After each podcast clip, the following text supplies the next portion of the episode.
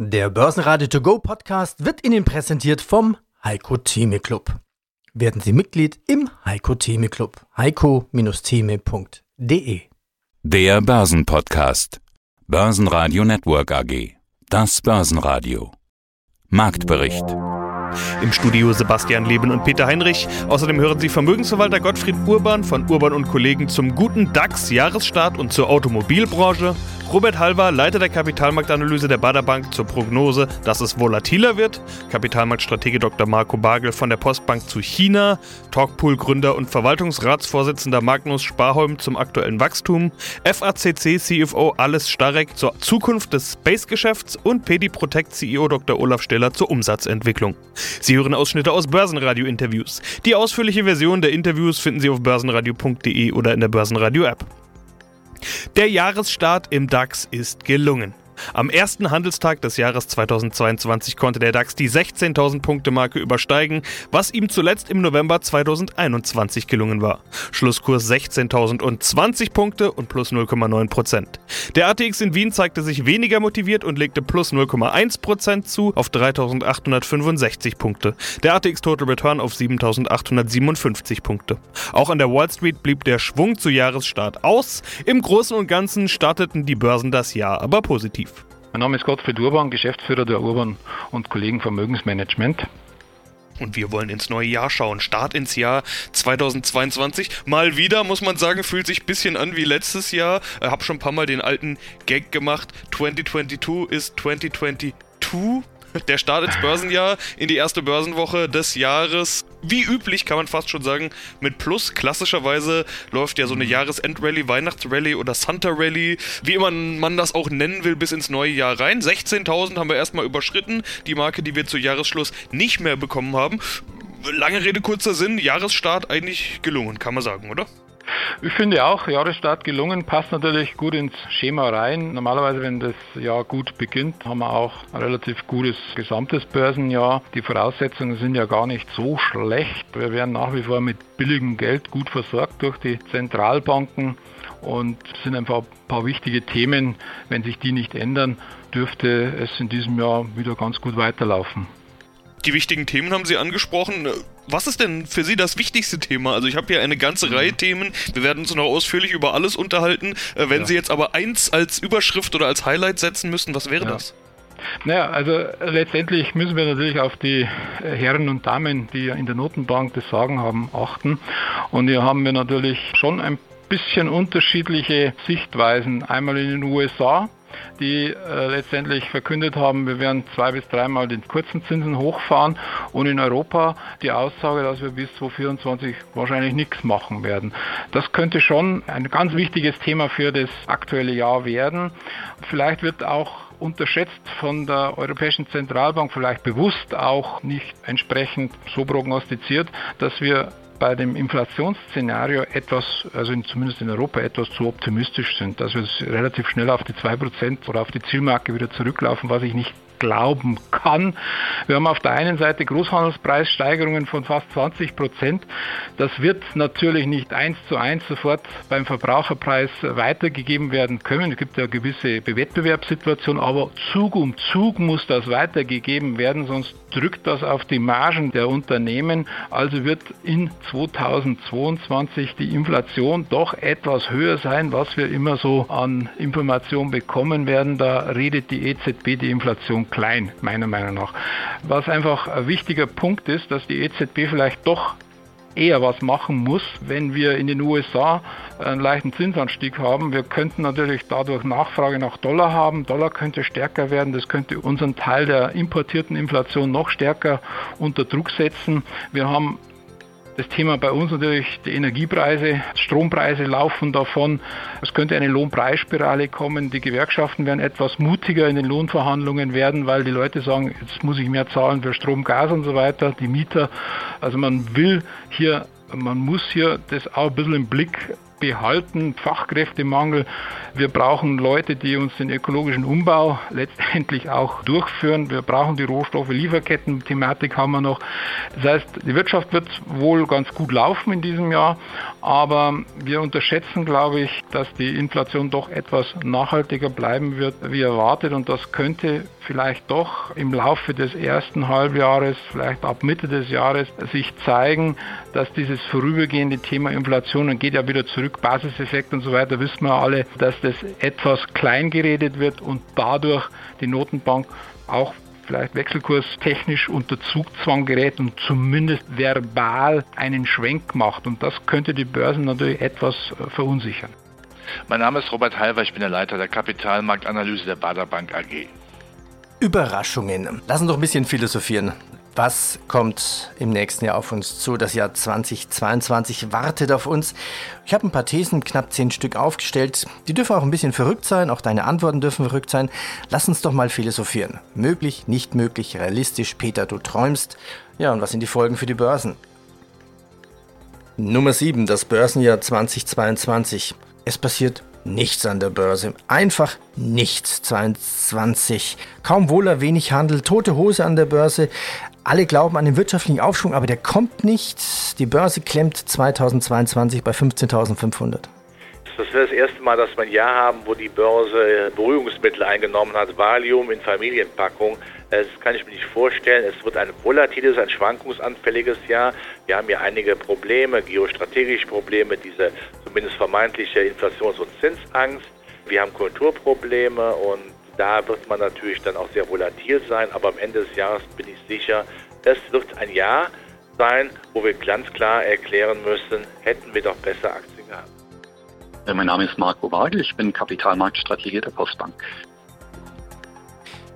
Zehn Thesen aus Ihrem Haus für das Jahr 2022. Asien. Was wird es uns bringen? Risiko oder Chance? Und wie wird eigentlich das neue Jahr in China heißen? Ja, das wird das Jahr des Tigers tatsächlich in China. Es steht eigentlich für große Dynamik, viel Kraft. Tatsächlich können wir uns auch gut vorstellen, dass China ähm, sich so ein bisschen befreit von den Risiken und, und, Belastungen, die wir in diesem Jahr gesehen haben. Allen voran auch die, natürlich die, die, Probleme am Immobilienmarkt, nicht, die immer noch ein Risiko natürlich darstellen. Das ist noch bei weitem nicht gelöst. Aber man muss auch wissen, nächstes Jahr steht die Wiederwahl des Präsidenten Xi Jinping an im Herbst. Und das sind eigentlich immer Jahre, in denen dann auch äh, üblicherweise staatlicherseits deutlich unterstützt wird, was die Konjunkturentwicklung angeht, sodass wir uns vorstellen können, dass die chinesische Zentralbank hat das ja eigentlich schon vorexerziert. Sie ist ja schon in die Richtung gegangen und hat schon Erleichterungen bzw. unterstützende Maßnahmen jetzt in Gang gesetzt. Und wir können uns vorstellen, dass auch von fiskalpolitischer Seite noch mehr Unterstützung dann kommt im kommenden Jahr, sodass die Wachstumsziele in China auch tatsächlich erreicht werden können. Und man wird sicherlich äh, alles versuchen, um diese potenziell negativen Effekte, die vom Immobilienmarkt ausgehen, in Schach zu halten, sodass wir eben da keine Dominoeffekte haben und dann möglicherweise die ganze Konjunktur darunter leidet.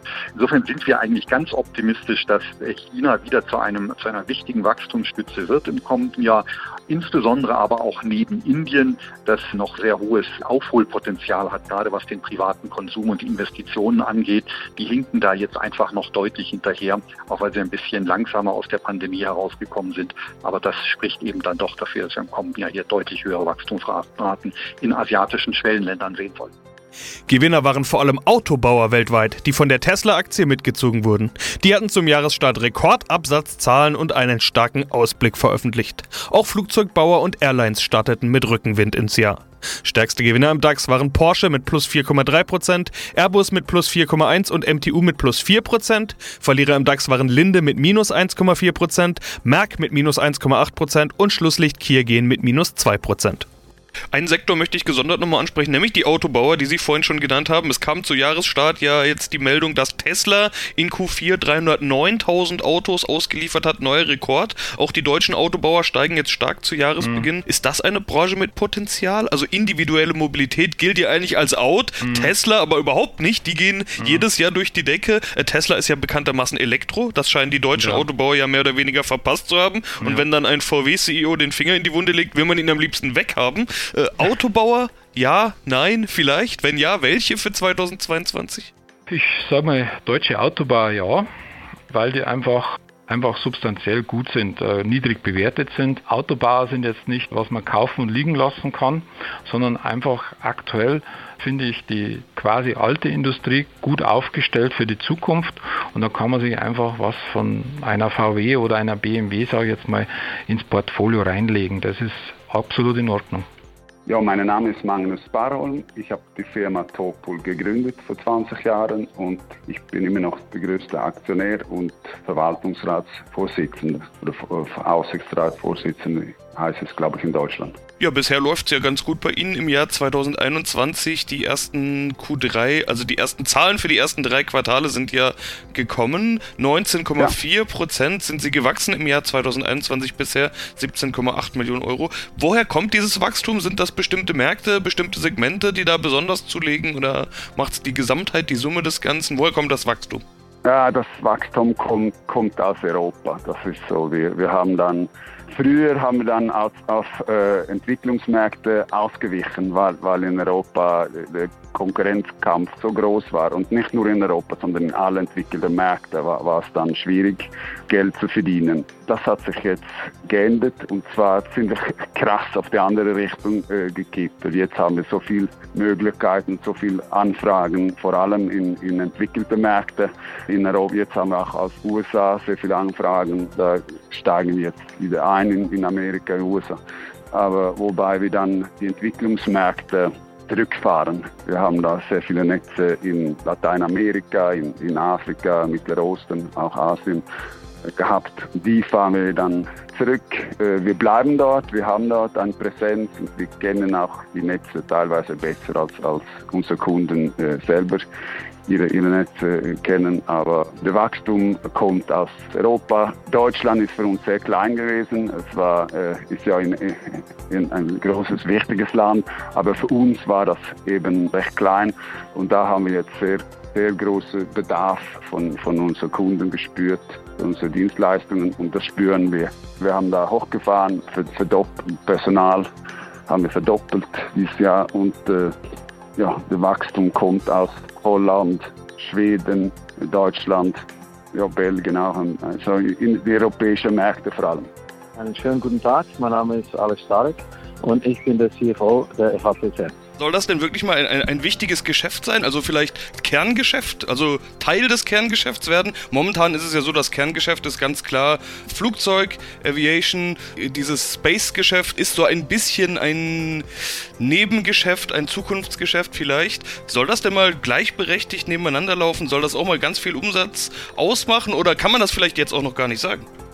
Ich glaube, auch da braucht man ein bisschen Geduld. Ich glaube nicht, dass auf die, und das ist auch nicht unsere, unsere Zielsetzung, dass sozusagen die Aviation dann irgendwann mal nicht Kerngeschäft sein wird. Unsere Zielsetzung ist klar, Aviation ist unser Kerngeschäft auf die nächsten zehn Jahre und höchstwahrscheinlich auch darüber hinaus. Aber ich glaube, beide zusätzlichen Felder, sowohl das Drohnengeschäft als auch das Space-Geschäft, kann schon signifikant werden. Ja? Und sagen wir, wird ein bisschen Zeit dauern, das, das wird nicht von heute auf morgen passieren, aber wir hatten die Geduld, die haben wir. Ja? Und wenn wir dann im, im äh, Jahr oder irgendwo in der zweiten Hälfte der Dekade vielleicht 10, 15 Prozent äh, zusätzliches Geschäft aus dem Space machen und genauso 10 bis 15 Prozent des Geschäftes aus dem, aus dem Drohnengeschäft machen, dann ist es substanziell und dann ist es wichtig über Kosten will ich auch nochmal sprechen. Sie haben es vorhin schon angedeutet, Sie hatten Kosten gespart, digitalisiert, automatisiert. Im letzten Interview hieß es, wir wollen die Rosskur aus dem Jahr 2020 beibehalten. Das ist ja auch einer der Gründe, weshalb der Gewinn besser aussieht als im Jahr 2020. Gibt es denn auf dieser Basis noch weitere Maßnahmen? Haben Sie noch Einsparpotenziale?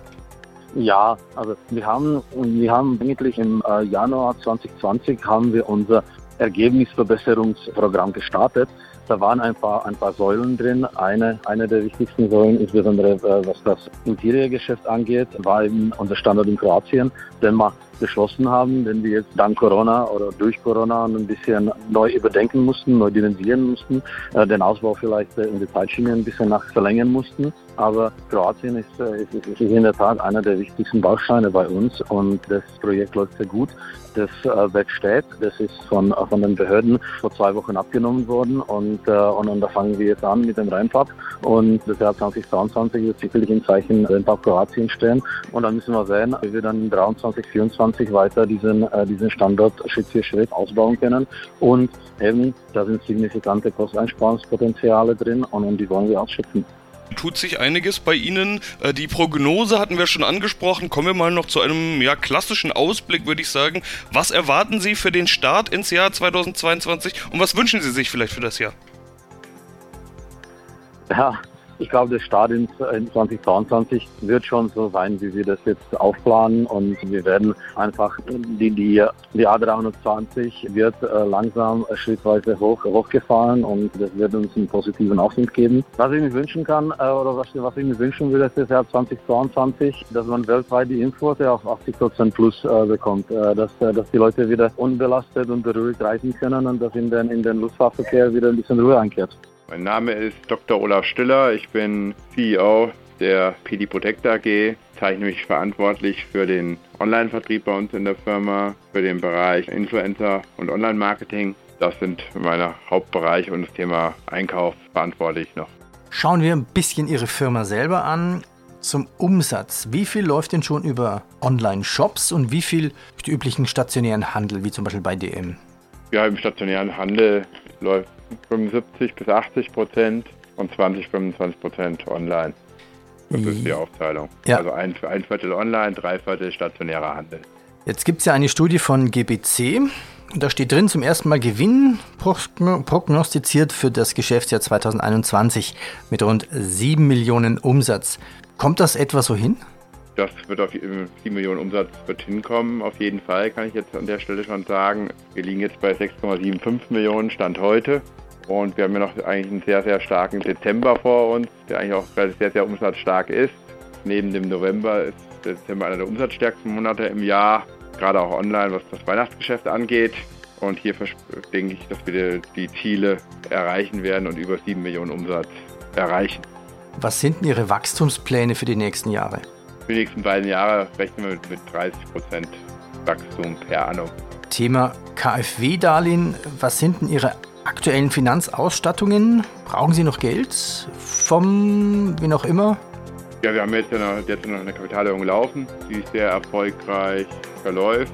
Da sind über 80 Prozent platziert und ich gehe davon aus, dass wir bis Weihnachten 100 Prozent platziert haben und somit der Gesellschaft nochmal 5,4 Millionen Eigenkapital, 5,4 Millionen Euro Eigenkapital zufließt. Die GBC-Studie bewertet der Petty auf 47 Millionen Euro oder umgerechnet 250 Euro pro Aktie. Das finde ich jetzt schon stattlich. Also da müssen manche Aktien und AGs äh, sich dahinter ja, verstecken, wäre das der falsche Begriff, aber äh, hinten einreihen wäre vielleicht der richtige Begriff. Wem gehört die AG? Wer sind die Großaktionäre? Ja, es gibt äh, einige, es gibt äh, sehr heterogen, den, den, Gründern gehört rund ein Viertel der, der Gesellschaft noch. Und dann haben wir vor allem Unternehmer, Persönlichkeiten aus Deutschland, die, die sich hier engagiert haben in der PD Protect. Und ja, Namen möchte ich jetzt an der Stelle noch nicht nennen.